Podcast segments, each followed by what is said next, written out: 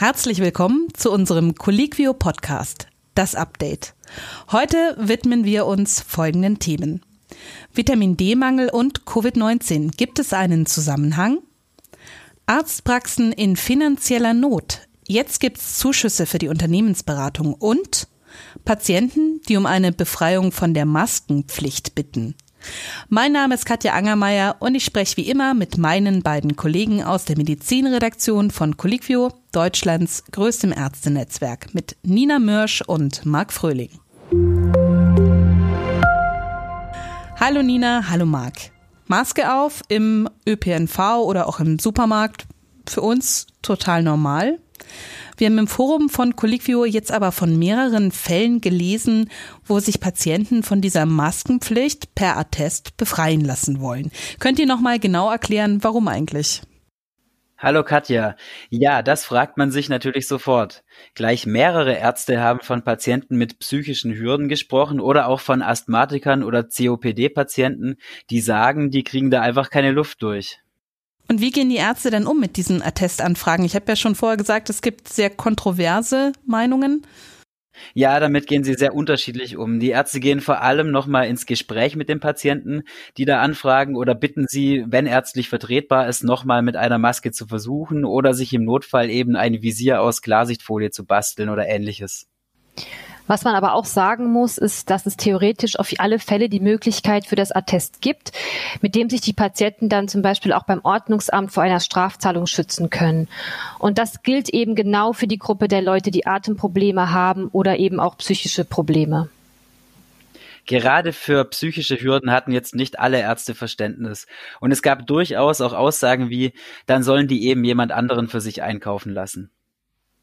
Also hier große Kontroverse bei uns. Das war also der schnelle Blick ins Forum. Ein weiterer Punkt, der da ja immer wieder diskutiert wird bei uns in den letzten Wochen, ist, welche Rolle Vitamin D spielt im Zusammenhang mit Covid-19. Und ihr habt das jetzt aufgegriffen. Ja, wir sind gerade dabei. Ähm, der Artikel wird gerade fertiggestellt. Es gab da nämlich jetzt zwei Beobachtungsstudien dazu und die haben wir zusammengefasst. Ähm, ich würde sagen, der Artikel, sobald er dann veröffentlicht ist, den können wir dann wieder in den Show Notes von diesem Podcast verlinken. Mhm, genau. Kannst du uns schon ein bisschen was erzählen zu dem Artikel, den du da gerade erstellst? Gerne. Also es scheint derzeit so, dass Länder mit einer schlechteren Vitamin D-Versorgung tatsächlich auch eine deutlich höhere Rate an Covid-19-Erkrankungen und auch äh, mehr Sterbefälle aufweisen. Und hierfür gab es eine Studie aus Großbritannien. Da haben sich Forscher insgesamt etwa 20 Länder in Europa angeschaut. Und nach dieser Studie gibt es eine Unterversorgung zum Beispiel in Italien, in Spanien und auch in Großbritannien. Und wie wir ja wissen, ist gerade in diesen Ländern die Covid-Situation ähm, viel zugespitzter als anderswo. In Skandinavien sieht das Ganze aber wieder anders aus. Da nehmen viele Menschen Vitamin D ein. Und hier gab es im europäischen Vergleich die wenigsten Covid-19-Fälle. Und auch die Sterberate war entsprechend vergleichsweise gering. Und ähm, eine weitere Studie aus den USA hat diese Ergebnisse auch für andere Länder außerhalb Europas bestätigt. Wir wissen also, Vitamin D ist tatsächlich ein Thema im Zusammenhang mit Covid-19, aber der Hebel im Kampf gegen Covid-19 ist es jetzt wiederum nicht. Ja, so leicht ist es eben nicht zu sagen. Sicherlich ist es immer sinnvoll, dass man nach einer manifesten Vitamin D-Defizienz sucht, insbesondere bei älteren Menschen in Pflegeheimen oder in Altersheimen und diese auch entsprechend behandelt. Das geht auf jeden Fall aus beiden Studien hervor. Aber das Gießkannenprinzip ist eben keine Lösung. Also sprich von einer hochdosierten Vitamin D-Gabe für die breite Bevölkerung raten die Autoren definitiv eher ab. Und wer sich es nochmal genauer anschauen möchte, im Artikel werden diese zwei Studien dann auch nochmal genauer aufgedröselt. Marc, du bist auch noch gerade an einer spannenden Geschichte dran. Wir haben ja öfter schon über Finanzthemen geredet und da gibt es jetzt wieder etwas Neues.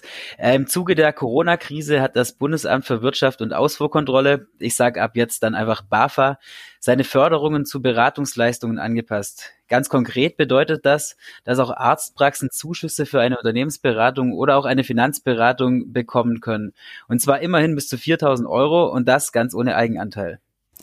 Das heißt, man könnte mit den 4000 Euro Jetzt also Stichwort Finanzberatung auch einen Steuerberater bezahlen? Nee, das muss schon ein BAFA-registrierter Berater sein.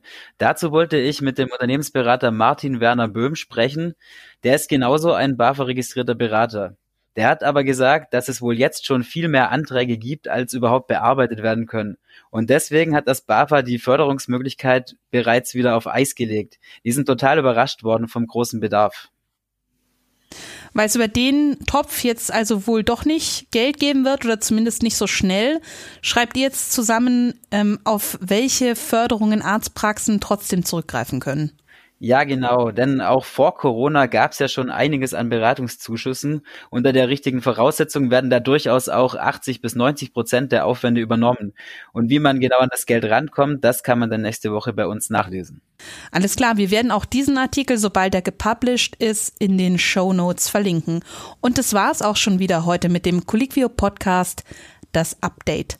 Wenn Sie Feedback für uns haben oder Anregungen, immer gerne her damit. Am besten per E-Mail an podcast.colliquio.de. Wir freuen uns, wenn Sie auch nächste Woche wieder mit dabei sind. Bis dahin, bleiben Sie gesund. Dieser Podcast wird produziert von der Colliquio Redaktion. Aufgezeichnet wurde am 15. Mai 2020. Redaktion Dr. Nina Mörsch und Marc Fröhling. Moderation Katja Angermeier.